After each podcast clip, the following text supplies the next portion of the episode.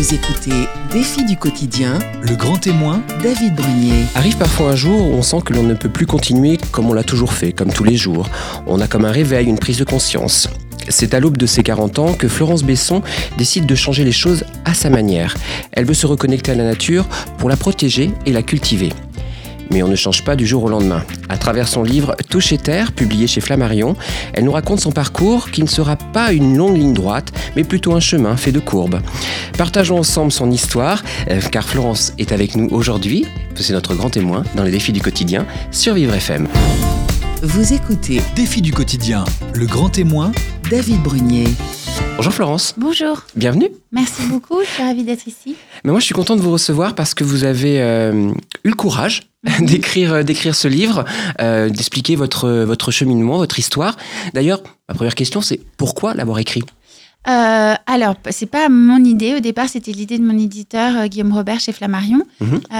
Parce que il avait, en fait j'étais donc journaliste au L pendant 16 ans, et quand j'ai décidé de tout quitter pour monter une ferme pédagogique, euh, le L, enfin mes collègues très très gentiment m'ont dit, nous on voudrait que tu écrives un article là-dessus. Donc j'ai écrit un article pour raconter mon expérience. Mhm. Et donc, j'ai été contactée par Flammarion derrière qui m'a dit ce serait bien que tu racontes sur un plus long moment qu'est-ce qui t'a pris, pourquoi tu as décidé de faire ça. Et, euh, et en fait, sur le moment, je me suis dit est-ce qu'il faudrait pas que j'attende d'avoir monté ma ferme? Et en réalité, on a réfléchi, on s'est dit que c'était bien de raconter l'élan. Mm. En fait, le moment où on est encore de- dans son ancienne vie et on se pose des questions et on vraiment n'en peut plus. Et qu'est-ce qui fait qu'on peut partir ou pas, en fait Ouais. Voilà. Alors c'est vrai que c'est vraiment ça le, le début. Alors on se plonge dans votre univers. hein. Le début de votre livre, c'est vraiment votre univers, je dirais, d'avant, Oui. si on peut dire qu'il y a un avant, un après. Euh, mais euh, c'est vraiment ça ce que vous étiez. Donc vous dites euh, journaliste chez elle. Qu'est-ce qui, enfin, on voit votre vie était entre guillemets celle que beaucoup de gens pourraient rêver quelque Mhm. part. Euh, tout se passait bien, Oui. mais on voit quand même qu'il y a déjà des petites, euh, des petites perceptions comme ça de choses qui ne vous vont pas, que vous comprenez pas. Mais c'est pas venu comme ça d'un coup. Ça n'a pas été une bombe. Non, non, c'est pas venu d'un coup, mais je crois qu'en fait, ce que je, ce que j'ai ressenti, euh, tout le monde le ressent en réalité. D'ailleurs, je reçois plein de messages depuis que le livre est sorti. Je suis ravie de gens qui m'écrivent sur Instagram ou, qui écrivent à, à Flammarion en disant qu'ils ressentent exactement la même chose, à savoir que on arrive quand même heureusement au bout d'un système. On n'y arrive pas assez vite parce que là encore aujourd'hui, combien de papiers sont sortis pour dire que les plastiques dans l'océan, par exemple, c'est une calamité? Euh, voilà. Et du coup, euh, ben, c'est simplement l'impression de se dire, oui, on est dans un certain luxe, on va pas se mentir, c'était sympa, je voyageais beaucoup, je rencontrais des gens rigolos, euh, je gagnais relativement bien ma vie, enfin, c'était, c'était chouette. Mais ça suffit pas dans la vie de, je suis pas là au Club Med et je suis sur Terre qu'une seule fois, enfin, je crois, et j'ai envie de- d'agir bien, d'être utile. Il paraît que la génération qui vient juste après nous se fiche complètement de gagner beaucoup d'argent. Ce qu'ils veulent, c'est avoir du sens. Et je pense qu'en fait, euh, nous aussi, on s'en fiche complètement. On a compris que le système ne servait absolument à rien et nous menait droit dans le mur. Donc il n'y a rien de même politique derrière. C'est juste une, euh, une constatation générale. C'est au-delà du politique, je pense. Il faut vraiment qu'on change notre façon de vivre. Donc effectivement, moi, j'avais ce sentiment euh, diffus qu'à chaque fois que j'agis- que j'agissais, pardon, même le moindre petit geste, était en fait dans ce monde tellement technique et tellement global, potentiellement nocif, voire meurtrier. C'est-à-dire, je raconte ça avec un bol de café, vous prenez Oui. votre café lyophilisé euh, d'une grande marque, on ne citera pas, vous vous dites, bon, bah, je vends juste un bol de café. Mais en fait, ce café, moi, j'ai lu des tas d'articles et de... de- Enfin, il y a des journalistes qui font extrêmement bien leur, leur travail et qui font ça mieux que moi, mais qui vous expliquent qu'en fait, ça conduit à... Vous avez des, des grandes industries agroalimentaires qui vont vous déforester des tas de pays en Afrique pour pouvoir faire pousser le café plus vite, alors que normalement, ça pousse sous couvert, sous des plants. Et, euh, et que c'est des enfants parfois qui vont aller le collecter. Donc en fait, moi, je voulais juste que chacun de mes gestes me paraisse juste, parce qu'en fait, ça, c'est très fatigant. Ouais. On est épuisé, c'est comme la mer sur le rocher. On n'en peut plus à un moment de se dire, bon sang, tout ce que je fais, c'est pas, c'est- potentiellement nocif. Ouais. On n'a pas du tout envie de vivre comme ça. D'ailleurs, vous, vous le dites, hein, euh, je, je vous cite un peu, vous dites vous avez le sentiment d'être euh, en retard sur votre vie. C'est Ouais. quand même fort, en Vous avez fait. jamais ce sentiment-là Moi, j'ai eu ce sentiment-là très longtemps. J'avais l'impression que tout le monde prenait le train et moi, je restais un peu à quai. Euh, mais euh, mais euh, oui, que en fait, mais là, on est tous en retard. Là, c'est il y a 10 ans qu'il fallait, enfin il y a, il y a 50 ans qu'il fallait arrêter le plastique. Il y a, il y a 20 ans qu'il fallait arrêter le pétrole. Il y a, enfin voilà, on est tous en retard là. Il faut il faut vraiment agir tout de suite. Et moi, je me sens, je me sens en retard un peu. C'est très angoissant, mais la chose qui fait passer l'angoisse, c'est l'action. J'ai beaucoup d'amis qui, après avoir lu le livre, c'est- chouette, me dire Ah, bah, je comprends maintenant. Bon. Et alors, du coup, il y en a qui pleurent parce que ça fait vraiment un effet très grave quand on se rend compte de ce qui se passe. Et, euh, et je dis que moi, la seule chose qui fait que je suis un tout petit peu moins désespérée, c'est euh, c'est l'action. Dès qu'on agit, on rencontre plein de gens qui agissent et ça va tout de suite beaucoup mieux. On se rend compte qu'il y a de l'espoir. Et donc, il va y avoir ce, ce passage. Alors, on découvre votre, votre vie d'avant, Ouais. comme je le disais. Et puis, il va y avoir cette, euh, cette interview, en fait, euh, que vous racontez très bien avec euh, une actrice américaine qui s'appelle Cameron Diaz, Mhm. où vous, vous, vous êtes, voilà, dernière minute, on vous demande d'aller Ouais. l'interviewer, vous y allez. Et puis là, il y a, il y a- il y a- qu'est-ce qui se passe, en fait, à ce moment-là? Non, mais alors, euh, bon, j'ai un peu romancé certains Oui, bah, passages. est hein, mais ça, effectivement, Cameron Diaz, je l'ai interviewée trois fois. Elle est très sympa, mais enfin, la troisième fois, bon, vous savez comment c'est quand on interviewe des acteurs. Oui. Ils sont là, ils sont, je sais pas s'ils sont payés, je pense pas, mais ça fait partie de leur contrat. Et donc, ils essayent de réduire ça au maximum. C'est surtout les gens autour d'eux qui Mm. essayent de réduire au maximum le temps des interviews. Donc maintenant, c'est ridicule, c'est devenu 7 minutes. En 7 minutes, si vous et moi, on se disait on a 7 minutes pour se parler, on Ouf, irait très vite, oui. on dirait rien, on serait tout de suite, on aurait envie que ce soit fini. Vous voyez oui. Bon, alors donc 7 minutes, bah, vous dites, euh, pff, autant pas y aller. Bon, bref, j'y vais, je la connaissais par cœur, elle est très gentille, mais enfin, au bout de deux minutes, j'avais déjà fait le tour. je voulais, je savais qu'elle allait rien me dire de nouveau, parce que tout est tellement polissé. Vous voyez, le fric, le fric, le fric, Ouais. donc il faut absolument que tout soit parfait, que rien ne dépasse, etc.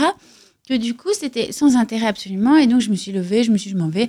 Et là, ça a été comme un choc où je me suis dit, bon ben, voilà, tout ça, ça sert. J'ai been there, done that. Vous savez, comme disent les Américains, moi, j'ai déjà fait, ça m'intéresse pas plus que ça. J'ai rien contre Cameron Diaz, qui est une femme absolument charmante, et l'industrie du cinéma, c'est passionnant, c'est merveilleux.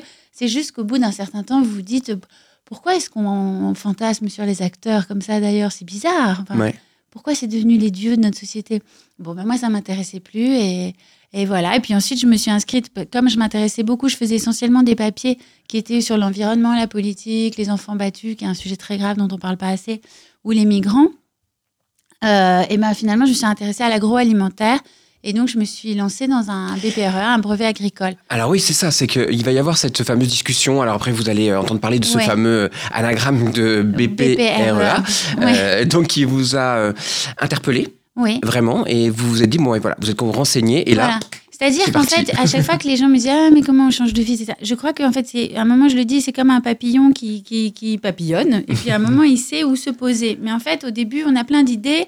On se dit Je veux partir, je suis pas content, je veux partir, je suis pas content. Et puis à un moment, on trouve quelqu'un vous dit Mais vraiment, c'est comme un petit talisman qui se promène et qui vous tombe dessus. On se dit Ah ben non, ben finalement, il y a cette possibilité-là. Et là, on s'accroche à ce truc. Et moi, c'est ce qui s'est passé avec ce BPREA qui veut donc dire brevet professionnel de responsable d'exploitation agricole avec euh, le fait que ce soit quand même choquant de dire exploitation parce que ça fait depuis les années 50 qu'on dit qu'il faut exploiter la terre et c'est bien ce qu'on fait, ce qui est très dommage. Et donc, je me suis lancée dans des cours avec des stages, etc. Et ça m'a passionnée. Et du coup, les autres choses avaient l'air d'autant plus vaines quand vous avez trouvé quelque chose, enfin vaine, c'est-à-dire ça me plaisait moins. ouais. C'était pas vain du tout, mais ça me plaisait moins euh, que ce que j'apprenais en fait. Ouais. Alors, il va y avoir quand même le, le- le- le changement parce que c'est bien d'avoir l'idée, vous l'avez dit, vous avez Mhm. des envies, vous, on papillonne de plein d'endroits. Ouais. Il va y avoir du concret. Il va y avoir Oui. du concret. Le premier concret, ça va être ce stage Oui. euh, que vous allez faire. Vous allez euh, découvrir les vaches laitières Ouais. à la montagne. Euh, ça a été un vrai, je dirais pas un choc parce que c'est pas le, c'est peut-être pas le mot, mais une vraie prise de conscience de ce qu'était, euh, je veux dire, le, le- le travail euh, de la, de la campagne et Oui. aussi les conditions de travail. Bien sûr, parce qu'on ne connaît pas, enfin moi je ne connais c'est pas les agriculteurs, on les connaît pas en réalité quand on habite en ville. Mm. Euh, Il y a une vraie coupure entre citadins et, et agriculteurs.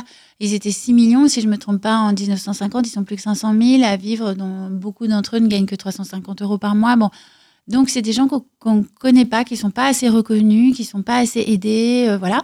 Et moi, je connaissais un agriculteur. Je me disais, je vais arriver, la bobo parisienne, personne ne va vouloir de moi en stage. Et, euh, et si j'en connaissais un, qui est le mari d'une de mes meilleures amies, et il fait du Beaufort. Euh, je les salue d'ailleurs. Ils font du Beaufort dans le Beaufortin, à Beaufort-sur-Doron. Et ils m'ont accueilli euh, adorablement. Et donc, je me suis retrouvée avec ma cote à me réveiller à 4 h du matin, à m'occuper des vaches. Et effectivement, c'est un métier d'une extrême dureté, avec un stress pas possible, certes financier, mais surtout pour les animaux, parce Ouais. qu'il faut prendre soin que les vaches, Pierre, bah, il est, mon ami Pierre, il les c'est pas euh, la ferme des mille vaches, hein, c'est euh, c'est pas des horreurs comme ça. Il a 60 vaches, il les connaît, il sait d'où elles viennent, qu'est-ce qu'elles font, c'est quoi leur caractère, c'est quoi leur prénom, elles le connaissent par cœur aussi. Et, euh, et voilà, donc c'était c'était très intéressant, c'était une responsabilité inouïe. Tout de suite, il m'a donné, j'ai envie de dire, les clés de la boutique. Ouais. Et, euh, et voilà, après, j'ai un infini respect pour ce, pour ce métier. Maintenant, moi, c'est pas ce que je veux Mm. faire parce que, parce que moi, je- j'essaye de plus manger de viande, étant donné que c'est la deuxième cause du réchauffement climatique et que les animaux qu'on mange, en général, sont traités de façon abominable. Euh, mais lui, il les traite bien, mais c'est sûr que pour avoir du lait, ben, il faut suer les veaux, puisqu'il faut que la vache soit enceinte euh, tous les ans, enfin pleine, on dit. Et, euh, et voilà, donc, mais c'était un vrai choc. Et en même temps, l'autre choc, euh, c'est la passion de ces gens, c'est le bonheur de vivre dans la nature. Euh, je dis ça dans Toucher Terre, ce que c'est le bonheur que c'est de se lever le matin à l'aurore, euh, de revenir le soir, vous êtes fourbu, euh, vous, vous allez vous coucher quand la nuit tombe, vous êtes avec le jour, c'est des jours vraiment pleins. Et ça, j'ai ça j'ai adoré. Maintenant, c'est beaucoup trop dur pour moi et c'est pas ça que j'ai envie de faire. Mais euh, c'est pour ça que moi, je veux monter une ferme pédagogique et m'associer avec des agriculteurs. Je prétendrai jamais être agricultrice Ouais. moi-même. Alors, il y a aussi autre chose qui m'a euh, qui m'a interpellé au-delà de, de l'expérience en elle-même, c'est Mhm. aussi ils ont voulu vous, vous montrer parce qu'il y a aussi les, la famille, je dirais proche de la personne qui vous Ouais. accueillait, euh, aussi ce que c'est que la politique agricole commune et Oui. avec ses côtés agréables, mais ses côtés aussi un peu négatifs, ouais. Bien sûr. Alors, ça a évidemment euh, beaucoup d'avantages. Euh, Pierre, notamment, je je, je, enfin, je connais pas ses comptes, etc. Mais je sais que dans la région, il y a beaucoup de gens qui bénéficient d'aide de la PAC, heureusement. Mais en fait, la PAC, elle a bénéficié pendant très, très, très, très, très, très, très, très, très, très longtemps à des gens qui n'en avaient absolument pas besoin, des gros céréaliers. euh, voilà. Et j'ai lu un livre génial que je recommande à tout le monde qui s'appelle Le sol de, je crois, Frédéric Denez, où il explique que c'est comme si nous, on donnait des subventions à des propriétaires d'un immeuble dans le 5e arrondissement de Paris. En fait, là, c'est très, très mal fait. Donc, euh, et puis, ça pousse encore aujourd'hui à des exploitations de plus en plus grandes, à faire de l'intensif, à, à détruire notre futur. Alors c'est vrai que là, on, on se Pour plonge- certaines aides. Hein, je, Bien sûr, oui, ouais, non, non, ouais. mais c'est euh, encore une fois, c'était Ouais. vraiment un, c'est votre ressenti, enfin, le ressenti de ces personnes-là qui, on voit, sont passionnés par leur métier, Voilà. Très honnêtement, mais qui, en fait, on, on- cette aide est, est pour eux aussi importante, mais c'est vrai qu'on sent qu'il y a des moments, ça n'a pas forcément été très bien Et orienté. puis c'est très mal fait. Et c'est très très, fait. très mal fait. C'est Ouais. très très mal fait. À un moment, j'ai fait plein de stages et j'en ai fait un aussi en maraîchage. Et euh, mon directeur de stage, ouais, mon directeur de stage, il avait 22 ans, etc. Mais il, il était très sympa. Il m'a envoyé euh, voir un- une ferme hors sol. Mais ça, c'est subventionné par la PAC. Mais vous imaginez pas la monstruosité que c'est. C'est monstrueux. Vous avez l'impression que vous êtes euh, dans l'espace, en fait. Ouais. C'est un, un cauchemar. Ouais, un Ça, c'est euh, subventionné avec vos sous à moi, euh, vos Ouais. sous à vous, les, mes sous à moi. Euh, voilà, de même que la pêche intensive. Tout ça, c'est subventionné avec votre argent Ouais. pour faire en sorte que nos- les générations futures n'auront plus rien à manger. Donc, euh, Ouais, c'était un peu, c'est vrai qu'en en lisant votre livre et ce passage que vous en parlez dans votre livre aussi, j'ai l'impression d'être un peu dans un livre de Aldous Huxley Ouais. euh, de temps en temps. Donc, euh, mais non, il est plein d'espoir Ouais, aussi, c'est- oui. j'espère. Mais oui, oui, bien sûr, mais- En fait, j'ai essayé de glisser quelques chiffres aussi à l'intérieur que je glissais parfois dans des articles, mais je me suis dit que c'était l'occasion aussi de faire comprendre aux gens ce que moi je ressentais et ce qu'il faut savoir. Je suis journaliste, je m'estime encore journaliste, et je je savais pas beaucoup beaucoup de choses. On, on ne sait pas beaucoup beaucoup de choses parce qu'on c'est pas qu'on nous ment, c'est qu'on on n'est pas informé. nous- Ouais, même en journaliste, on n'est pas informé parce qu'on nous oriente Hmm. plutôt vers d'autres choses. Et du coup, on détourne la tête. Mais Ouais. c'est pas, c'est plus subtil qu'un mensonge. C'est euh, une carotte. Ouais. En tous les cas, vous terminez un petit peu ce passage en disant euh, de, de- de ce stage, en tous les cas, ici l'angoisse me quitte, l'ambition aussi. Ça, c'est très intéressant. D'ailleurs, ça va être un petit peu la, la conséquence de euh, votre retour à Paris, comment ça va évoluer ouais. dans votre tête et justement votre projet que vous allez euh, un petit peu plus asseoir. Restez bien avec nous, on va le découvrir avec Florence d'ici quelques instants sur Vivre FM.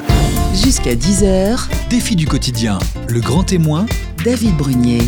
Nous sommes toujours en compagnie de Florence Besson pour son livre Toucher Terre, publié chez Flammarion, où on a découvert en fait son, intérêt, son, réveil ou cette prise de conscience finalement de, ce que l'on consomme tous les jours et qui amène parfois euh, la Terre et qui amène la Terre à être euh, exploitée et surexploitée. Mm. Mais je le disais au début, c'est pas non plus un chemin, une grande ligne droite. Et il faut à des moments euh, parfois euh, picorer à droite à gauche, essayer Ouais. de découvrir et prendre. Et ça va être votre cas. Après ce fameux stage que vous allez avoir euh, dans- pour faire le Beaufort, dans le Beaufort, Mhm. vous allez revenir à Paris. Et là, on sent qu'il y a un vrai déclic qui s'est fait quand même, même si vous ne rejetez pas tout, évidemment. Non, non. Mais il y a un vrai déclic. Qu'est-ce qui s'est passé? Euh, il s'est passé, je crois que je suis redevenue un animal. Vous voyez? Euh, c'est-à-dire que quand on réutilise, quand on réutilise, le terme est moche, mais quand on redevient un, un corps, c'est-à-dire qu'on marche, qu'on respire, qu'on respire vraiment. Moi, je dis à un moment, c'est le nez qui nous tient, et vraiment de respirer mieux, de, de, de voilà, de se sentir. On est un corps. Euh, et, et du coup, je rentre à Paris. En plus, avec mon chat, le pauvre, qui retrouve. et je vois à travers lui la misère que moi je, que moi je ressens. Et je me suis dit, non, je ne peux, plus, je, je peux plus rester là alors que j'habite euh, dans un quartier super. Où mon horizon, c'est euh, m'acheter une veste. ou- et euh, je trouve que c'est très pauvre comme horizon. Et donc, j'ai décidé de, de changer. Voilà. Après, je renie pas du tout. Et j'ai bien, je, je, j'ai bien l'intention de. Mon, mon est à Paris. J'ai l'intention de faire des allers-retours. Mes amis sont à Paris. Voilà. Donc, je veux pas m'installer trop, trop loin non plus. Mais euh, revenir deux jours par semaine, voilà, ça c'est mon idéal et ce sera mon week-end si vous voulez. De... Mais c'est pas du tout ça que j'ai envie de, de vivre au quotidien. Je trouve ça trop pauvre. Vous voulez vraiment, euh, on le voit là, c'est vous commencez à avoir cette démarche de avoir moins d'impact. Le mot impact revient Oui, souvent sur, euh, sur ce que vous faites. Vous allez encore une fois continuer à, à- à trouver, essayer de chercher. On voit que la nature est vraiment présente chez vous. Il va y avoir cette rencontre, enfin je dirais plutôt cette découverte de cette association euh, que vous allez euh, découvrir à Paris en- au détour d'une rue, si euh, je me souviens Ah oui. bon. Ah non, là, vous parlez d'une association végane. Oui. Mais en fait, moi, ça, c'était juste parce que, voilà, au moment où vous cherchez une façon de faire, de- de- de- de- d'agir mieux, et en fait, dès que vous, vous glissez un tout petit peu sur Internet, entre les associations zéro déchet, les- il y a mille, mille, mille, mille personnes qui sont extraordinaires et qui vraiment se battent. Et donc, euh, euh, on peut agir tout le temps. euh, c'est formidable. Et donc, je me suis retrouvée à suivre un stage avec des gens véganes, mais qui étaient beaucoup trop extrémistes pour moi. Euh, mais que je salue parce que c'est fantastique et que je sais que c'est eux qui mènent le monde, les extrémistes. Enfin voilà, sans, sans violence, on Oui, bien sûr. Et euh, mais moi, ceux qui m'ont surtout euh, euh, bouleversée, c'est les L214. J'ai j'ai beaucoup d'admiration aussi pour Brigitte Bardot qu'on dénigre alors qu'elle a fait énormément pour les animaux et elle continue. Mais les L214, donc c'est eux qui dénoncent les conditions d'élevage et d'abattage. Et Brigitte Gauthier qui a cofondé ça avec son mari. Euh, la première fois que je l'ai rencontrée, moi, je mangeais de la viande tous les jours. Et elle m'a dit, euh, au lieu de me dire, mais enfin, ça va pas, etc., elle m'a dit, euh, bah, essayez au moins une fois par semaine de vous dire qu'il y a un animal qui est pas mort grâce à vous. Et en fait, maintenant, ça me, ça me dégoûte parce que moi, j'aime, s'il y en a, euh, j'ai des amis, j'en mangerai. Je suis pas non plus euh, une sainte. Mais, euh, mais voilà, mais savoir que ce que vous faites est tellement affreux quand vous avez vu les images. Je crois qu'il faut se forcer à voir les images sur le site d'L214 parce que parce que on se sent un peu sale si on les si on se dit non non je préfère pas savoir. En fait, ça reste dans un coin de votre Mm. cerveau ce que vous ne voulez pas savoir. Si vous le savez, c'est terrible. Après, vous oubliez jamais. Mais au moins tous les jours quand vous agissez, vous vous sentez un peu plus beau. Ouais. Plus beau au sens euh, Oui. voilà vous vous entendez Dame. bien. Et voilà, mais, euh, mais encore une fois, il n'y a, il y a aucune pureté, il y a aucune. C'est juste une, une- Comme vous dites, et j'aime beaucoup que vous le disiez, c'est pas un chemin droit, c'est un, c'est un chemin tortueux, comme la vie de tout un chacun. On a tous des accidents, des, et voilà, et on fait comme on peut. Oui. Et, euh, et, mais, mais au moins, essayer de faire comme on peut. Voilà. C'est- C'est c'est, euh, un peu la- ce vers quoi je voulais qu'on aille aussi, c'est la culpabilité. Euh, Mhm. C'est-à-dire que euh, il y a beaucoup, vous le disiez, il y a beaucoup de gens qui se posent des questions, qui Oui. sont peut-être en effet, ils voient le, le train à côté, puis ils disent mais Oui, qu'est-ce oui. qui se passe? Et en même temps, on a, un- on- quand on rencontre peut-être des gens très culpabilisants, dans le sens où il faut, euh, vous disiez un petit peu extrémiste, parfois des gens sont pas prêts. C'est-à-dire qu'il faut, vous- on, voit votre chemin. Il faut les accepter et on a Exactement. besoin de tout le monde. Moi, mon frère que j'aime à la folie, euh, il est complètement loin de mon ma façon de penser. Bon ben c'est comme ça, je vais pas, euh, voilà, je vais pas lui jeter la pierre. Et le monde a besoin aussi de lui et de tout le monde. Et euh, il y a quelqu'un que j'aime beaucoup citer qui s'appelle Pablo Servigne, qui a écrit un livre sur, euh, ça s'appelle Une autre fin du monde est possible.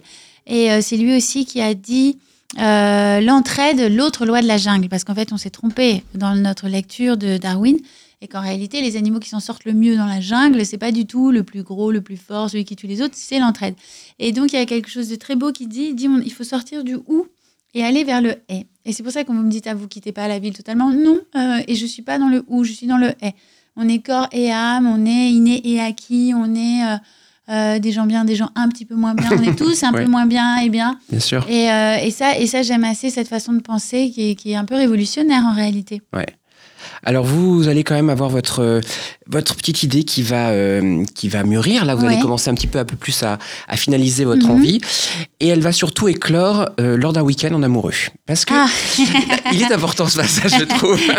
Euh, non pas que euh, je vais absolument parler de votre Oui, oui, euh, votre oui, vie amoureuse, mais mais tout simplement parce que on- en effet, ça représente bien parfois deux mondes qui peuvent euh, qui essaient parfois de, de- de collaborer, de comprendre, et puis il y a des choses qui qui passent pas. Ce week-end, vous le passez dans le sud de la France. oui, à Saint-Tropez. À Saint-Tropez. Et, euh, et- et vous avez cette idée. Vous dites, en fait, je crois que j'ai envie de faire une, une ferme pédagogique. Oui, Vous êtes ultra emballé. oui. Bon, moi, je m'emballe beaucoup. Oui, mais c'est oui. bien. Il faut s'emballer. Euh, vous voulez évidemment partager cette, euh, cette nouvelle avec votre, votre amoureux, surtout que vous n'étiez pas vu depuis un petit moment parce que vous êtes en- en- un peu à la campagne, lui il est en- à Paris. Et de quelque chose qui, devrait, qui aurait dû être un Oui, peu lui, fantastique, pas du tout son truc. ça Ouais. fonctionne pas. Non, non, parce que lui, bon, je l'ai un peu caricaturé, hein, mais Oui, pour, montrer aussi que il y a, et je crois beaucoup plus d'hommes, mais peut-être que c'est faux ce que je dis, hein, mais euh, qui sont poussés vers une espèce, comme vous disiez, l'ambition de euh, il faut cocher plein de cases. Alors pour les femmes aussi, il faut cocher un nombre de Ouais. cases abominable. Mais les hommes, il y a cette espèce de truc. Nous, on nous dit qu'il faut être aussi gentil et faire attention et prendre soin. là, là. Donc la nature en fait partie d'un certain côté. Donc euh, euh, s'occuper des animaux, etc. Ça fait même un peu gnangnan. Au Ouais. début, on dit tiens, c'est gentillet, comme si c'était gentillet de sauver le monde. Bon, mais les hommes, on les pousse comme ça à gagner plein d'argent. Voilà, il y a une espèce de concours euh, glauque, je trouve, de machisme qui fait que c'est très difficile pour eux. Il y a une vraie révolution à mener qui est mm, au-delà du politique, encore une fois, je, le- je me répète, qui est de, sociétal, moral, qui, qui se détache de ça parce que c'est affreux et que donc mon, mon, mon amoureux, il est un peu là-dedans parce qu'il a, il a assez bien réussi euh, professionnellement dans sa profession, si- sous-entendu, enfin, je ne sais pas ce que réussir veut dire, mais enfin, il est content. Comme la société l'entend, euh, l'entendait ou l'entend. Voilà, mais en fait lui-même, euh, je vois bien qu'il sait bien qu'il y a un moment où ça, bon bah à un moment il faut quelque chose de plus de plus fort, de... mais c'est super de réussir professionnellement, c'est merveilleux, et c'est génial. Mais euh, on a tous besoin d'un un, un petit peu plus grand que ce qu'on nous propose, je pense. Mais justement, est-ce que c'est pas euh, l'ancienne société ou du moins le, les, les, les, les, les règles de, l'en- Oui. de, de la société qu'on connaît, euh, de l'âge que l'on a, par rapport à cette nouvelle façon de voir aussi qui émerge petit à petit. Vous en parliez au début des, des, des- de la nouvelle génération Oui. qui est plus sur le sens que sur l'argent. Oui. Est-ce que justement, il y a pas, on n'est pas en phase de transition en ce moment Ah, je ou- pense qu'on est tous en phase de transition. On a, on a- de toute façon, on n'a pas le choix. hein. C'est le mur ou la transition. Euh, mais euh, oui, je pense. Je sais pas. Voyez, je vois les. Là, j'ai rencontré l'autre jour une femme euh, formidable, une historienne qui. euh, qui a écrit une thèse sur les gens qui, dans les années 70, sont partis pour monter des fermes. Ça m'intéressait parce que je me suis dit combien ont réussi? Oui. 95% ont raté. Bon, c'est c'est pas grave, j'y crois quand même. Et là, on est très, très nombreux et je crois qu'on le fait de façon totalement différente, un peu plus, euh, je dirais pas pensée, mais un peu plus organisée, etc. Bon. Et, euh, et en fait, dès les années 70, il y a eu toute une génération qui s'est rendue compte que cette société de consommation que nous souhaitaient nos grands-parents parce que sortir de la guerre était, était le, le miracle sur Terre. Mm. Mais il y a plein de gens qui s'en sont rendus compte tout de suite. Et nous, je crois qu'on en a tellement bénéficié, on en a eu, on en a la gueule de bois, en fait. Ouais. Et je dis ça, j'ai bien conscience qu'il y a des gens qui meurent de faim. Et enfin, voilà. Je- mais c'est juste que c'est un truc général. Même les gens qui ont faim, ils ont plein d'habits. Vous voyez ce que je veux dire euh, Sans tomber dans des clichés, mais Ouais. y a- moi, j'étais à Calais euh, voir des migrants. Ils avaient reçu une telle montagne d'habits qu'en fait, ils n'avaient pas suffisamment de gens pour les trier, parce qu'évidemment qu'il manquait un peu d'habits, mais je veux dire, voilà, pas tant que ça. Il manquait de gens pour les trier, du coup, ça pourrissait, du coup, ils y ont, ils ont, ils y ont mis le feu pour pouvoir éviter que des maladies se propagent au sein du camp. Du coup, des gens ont dit, voyez, même ce qu'on leur donne, ils. Donc en fait, on est dans une Mm. espèce de surplus général qui fait que plus rien n'a de sens. Et je, je pense que nous, on s'en rend compte et il était temps. Et moi, quand on me dit, oh, la génération suivante, mais moi, j'ai 40 ans, j'ai pas l'intention de laisser ça à la génération suivante. Il me reste 80 ans, 40 ans à vivre avec Ouais. un peu de chance. Euh, je ne vais pas mourir en me disant, bon, ben, bon courage à vous, hein, les gars. Euh, parce que ce sera beaucoup trop tard. C'est, encore une fois, c'était avant-hier qu'il fallait agir. Donc, euh, on va pas leur laisser ça. Moi, j'adore Greta Thunberg, etc. Je trouve que c'est des gens extraordinaires. Et justement, vous, à un moment, vous avez une, cette discussion, euh, mais c'est un peu plus tard, mais avec votre, euh, votre famille, quand, euh, Oui. en gros, de presque leur reprocher d'avoir profité ou d'être les, dé- pas les détonateurs, mais le, ceux qui ont lancé un peu cette consommation outrance, sauf que c'était dans un mode qui était valable pour Alors tout le monde. moi, longtemps, effectivement, je vais vous dire un truc honnête, j'ai détesté cette génération des baby boomers. Je leur en ai voulu à mort. et je crois qu'on est nombreux à leur en vouloir beaucoup parce qu'ils ont vraiment marché sur, sur, sur la... Enfin voilà, j'ai l'impression qu'ils ont marché sur l'héritage qu'ils avaient reçu. Maintenant... euh, force est de constater que moi, jusqu'à mes 35 ans, je vivais exactement comme eux. Et que peut-être que je me serais pas posé autant de questions. euh, voilà, et peut-être qu'eux s'en sont posés, mais qu'ils n'avaient pas les moyens d'eux. Enfin, donc je les, maintenant, je les juge plus du tout. Ouais. j'ai trop, j'ai plus le temps en fait. J'ai trop de choses à faire et il y a trop de choses dramatiques et positives à faire pour euh, pour euh, passer son temps à se demander ce qu'ont fait les autres. D'ailleurs, ah bon, il y aura quand même la fin de ce week-end, puisqu'on était sur le week-end Oui. C'est vrai qu'il va pas très bien se terminer. Vous allez vous séparer. Ouais. Alors, Bon, c'est un peu romancé, hein, mais c'est vrai qu'on s'est beaucoup engueulé. C'est ça. Mais euh, parce que euh, c'est pas facile de pas avoir le Oui. même rêve. bah oui. Je crois que beaucoup de couples sont là-dedans. Tout le monde me dit, ah, il faut c'est un truc à deux. Bon, bah non, moi, c'est pas un truc à deux. euh, mais, euh, mais on est content quand Ouais. même. Et voilà, ouais, ouais, ça va. Mais ça a été un peu un moyen aussi pour vous de- de- d'être sûr de vos choix, déjà aussi, parce Oui, que de pouvoir être capable de, de dire non, mais mon, mon projet, Non, non, je vais le faire quoi qu'il arrive, Ouais. c'est une vraie force de caractère aussi. hein. Après, moi, je suis assez indépendante et, et je crois qu'on est une génération de femmes assez indépendantes. Au L, j'ai j'ai que des amis qui sont. On, est des femmes indépendantes et fortes et je crois qu'on sait que l'important, c'est notre épanouissement personnel et, et qu'on est sorti de haut le, le couple en premier. Évidemment Mm. que c'est très important, mais c'est pas du tout important par rapport à. à La réalisation le matin de- et se dire est-ce que je suis fière de moi? Ouais. voilà après on peut être fier d'avoir réussi sa vie sentimentale etc hein, on s'entend Euh, mais moi en tout cas c'était comme un petit appel euh, voilà et, et voilà Et d'ailleurs, vous allez faire euh, de la mise en pratique après. Oui que voilà là, Ouais. vous allez dire bon, c'est pas grave, moi j'ai décidé que ça allait être ça, je vais m'y attacher et vous bah, allez. d'autant plus parce que quand on s'engueule euh, il faut se dire bon il faut que je m'accroche au truc Oui, qui parce que, marche je euh, oui, parce que et en plus je me suis engueulé pour ça, donc autant ça marche. En effet, donc là c'est parti. Vous vous dites, vous décidez de vous lancer entre guillemets ou de, de comprendre, d'aller vraiment Ouais. sur le terrain. On va découvrir tout ce passage, parfois avec des hauts, parfois avec des bas, c'est normal, et on va découvrir aujourd'hui vous en êtes. Restez avec nous sur Vivre FM. Jusqu'à 10h, Défi du quotidien, le grand témoin David Brunier. Nous sommes toujours en compagnie de Florence Besson pour son livre Toucher Terre, publié chez Flammarion. On a découvert son, son parcours, on l'a vu un peu sinueux, mais finalement avec cet euh, objectif qui était devenu assez clair de créer une ferme pédagogique. Mhm.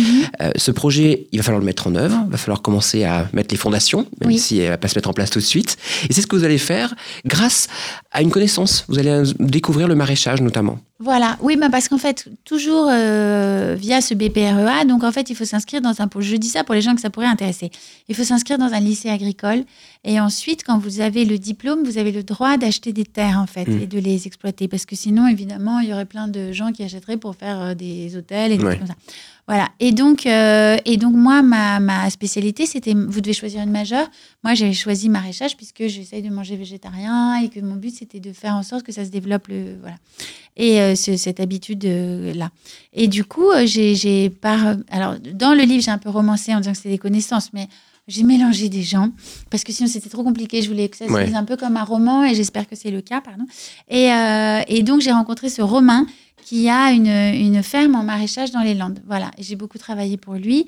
Alors après, c'est une école de l'humilité, hein, parce qu'il avait 22 ans et qu'il me donnait des ordres tout le temps. Donc ça fait un peu bizarre. Et puis, oui, il avait raison de me donner des ordres, j'étais nulle. Mais, euh, mais, euh, mais c'est drôle de réapprendre, c'est drôle de, de, de dire, bon, bah, je dois obéir à ça, d'accord De faire un métier qui n'est pas forcément toujours... euh, Très drôle, Drôle, hein, parce hmm. qu'une grande partie ouvrière où je remplissais des cajots, c'est pas non plus euh, passionnant, passionnant. Mais, euh, mais voilà, mais c'était une très bonne ambiance et c'était très intéressant. Mais moi, c'était surtout pour faire ma ferme pédagogique. Et là, je suis encore en formation. Euh, voilà, donc j'ai pas encore fini et je suis en train de chercher ma ferme. D'accord. Parce que le, le- on voit quand même qu'il y avait, c'était dou- pas douloureux, mais vous étiez dans un endroit où vous dormiez. Ah, si, c'est douloureux. un Si, si, c'est douloureux froid, ouais. parce que vous êtes. euh, euh, moi, j'ai renoncé quand même à un certain. euh, Alors, luxe, attention, je suis pas du tout Rockefeller et les journalistes, vous le savez aussi bien que moi, on ne gagne pas notre vie euh, royalement. D'autant que la vie à la presse écrite, il faut aller acheter des journaux et écouter la radio. Mais, euh, mais donc, euh, quand même, bah, à Paris, on ne se rend pas compte de la chance qu'on a. On sort, euh, il y a des tas de boutiques, etc. Bon, là, j'étais perdue dans une espèce de, de truc un peu au milieu de nulle part. Euh, alors c'est joyeux et en même temps quand euh, vous êtes en novembre, novembre, C'est triste dur. un peu partout, novembre. Et voilà, donc heureusement, il y a la nature, heureusement, il y a les animaux, heureusement, il y a toutes ces surprises que vous, que vous avez tout le temps et vous avez envie de rendre grâce euh, tout le temps et de dire merci parce que c'est beau. Mais euh, c'est très, très, très dur. C'est un métier extrêmement dur. On ne mesure pas à quel point on doit aux agriculteurs, tout ce qu'on on, on leur doit énormément. Il faut les soutenir 100 fois plus qu'on ne le fait. Alors, il y a quand même aussi euh, des bonnes nouvelles qui vont arriver, puisque Oui. vous allez continuer à passer vos examens, Oui. et vous allez quand même les avoir. euh, J'en ai eu 9 sur 10. Ben Il ouais. m'en manque un, c'est de la comptabilité que j'ai raté. et du coup, voilà. Mais oui, oui, j'étais j'étais Fournisseur client. On se rend pas compte? Oui, c'est ça.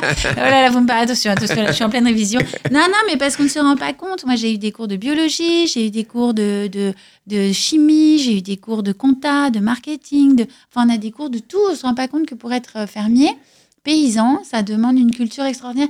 Et euh, hier encore, je dînais avec une, fille qu'on m'a présentée parce que ses grands-parents étaient agriculteurs.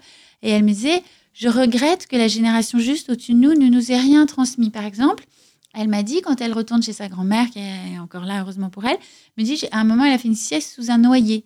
Et sa grand-mère lui a dit, ne fais surtout pas ça. Un noyer, ça va te donner mal à la tête. Il faut faire une sieste sous un tilleul. Oui, c'est ce genre de beauté qu'on oublie. Et quel bonheur de réapprendre ça. Mm. De Voilà, sous un tilleul, il paraît que ça vous apaise, que vous êtes très bien. Après, il faut que je fasse le test. Mais euh, j'invite tous les gens qui ont la chance d'habiter On attend votre tour. Ouais, J'imagine. à suivre sur Instagram. Instagram. si vous voyez une photo sous un tilleul, c'est la réponse. Donc, euh, donc voilà. D'accord. Mais moi, ce que j'ai aimé aussi, c'est votre relation avec. euh, Enfin, la façon dont vous décrivez votre relation avec Romain. Donc, le Romain Ouais. qui était la personne qui, Ouais. donc, de beaucoup plus jeune, enfin, plus jeune que vous. beaucoup plus jeune. que. Donc, euh, la, le- la moitié de mon âge. Ouais. 22 ans. Euh, et c'est vrai qu'il. euh, en même temps, on sent au début qu'il y a une certaine, pas méfiance, mais peut-être qu'on se dit oui, bah, il imagine très bien la bobo parisienne qui a décidé de changer de vie.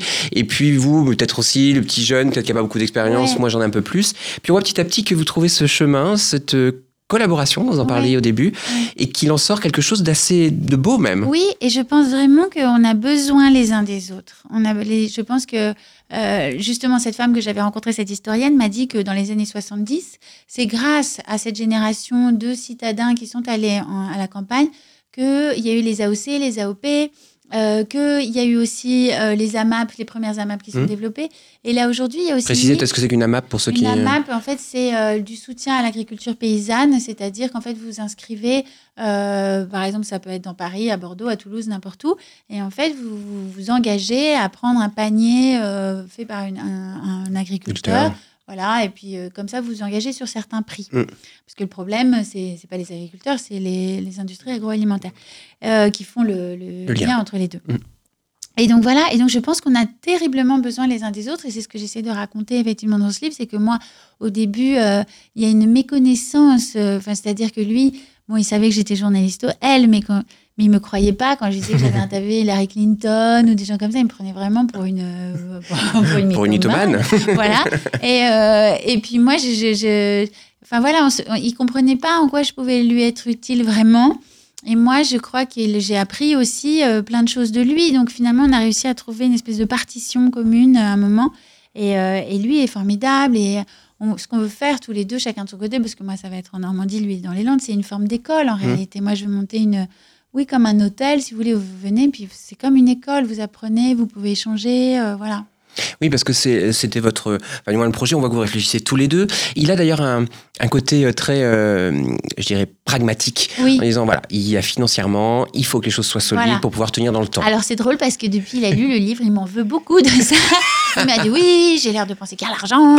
Alors Ah j'ai dit non, mais, mais c'est vrai que moi j'arrive un peu tête en, pas tête en l'air, j'exagère, je me caricature, mais, mais j'arrive comme ça là.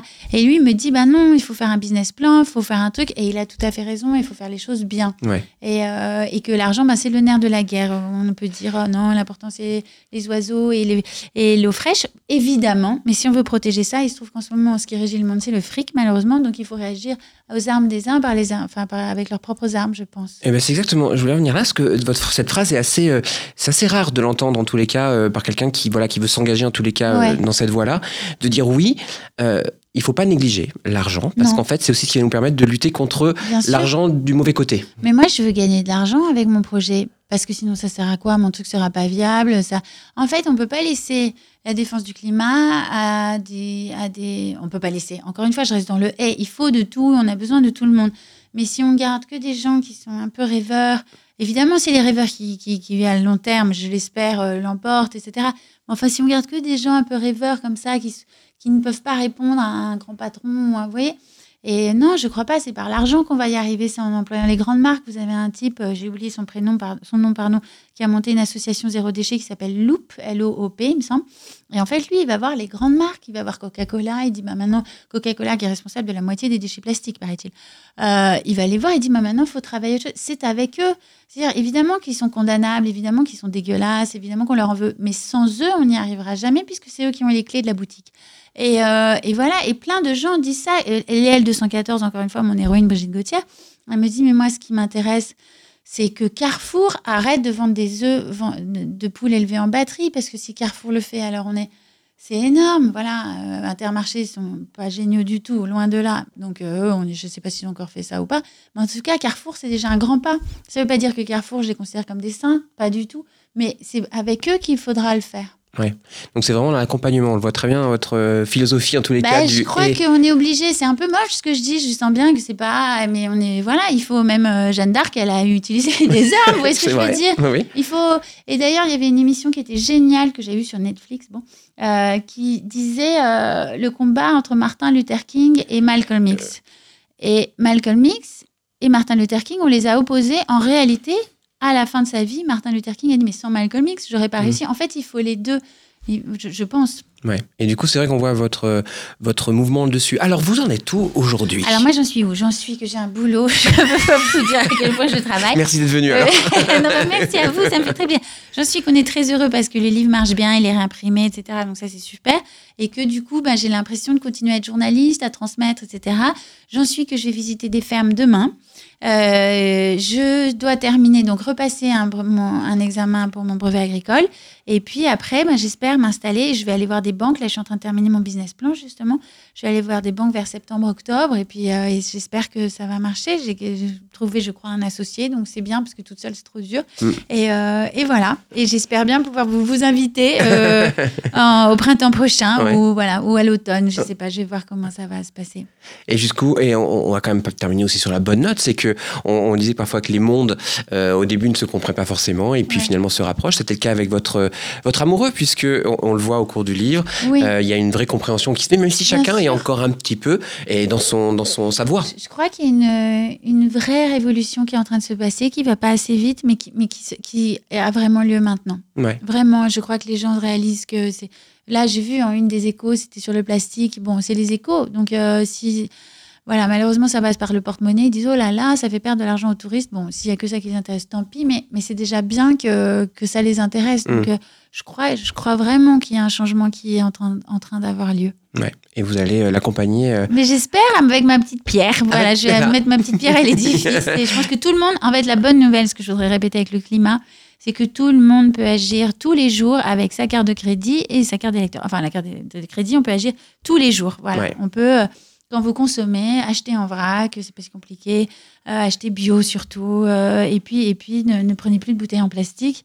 Et rien que de le dire dans un restaurant, les gens, ça les fait réfléchir derrière, ça fait petite boule de neige. Ouais. Mm. Petit à petit. En tous les cas, merci d'être venu partager. Merci à vous, j'étais ravie d'être ici. C'était un plaisir. En tout cas, je vous rappelle donc le livre euh, Toucher terre par Florence Besson que vous retrouvez aux éditions Flammarion pour essayer de retrouver la nature pour changer de vie. Voilà, merci l'accroche. Merci beaucoup Florence, à bientôt.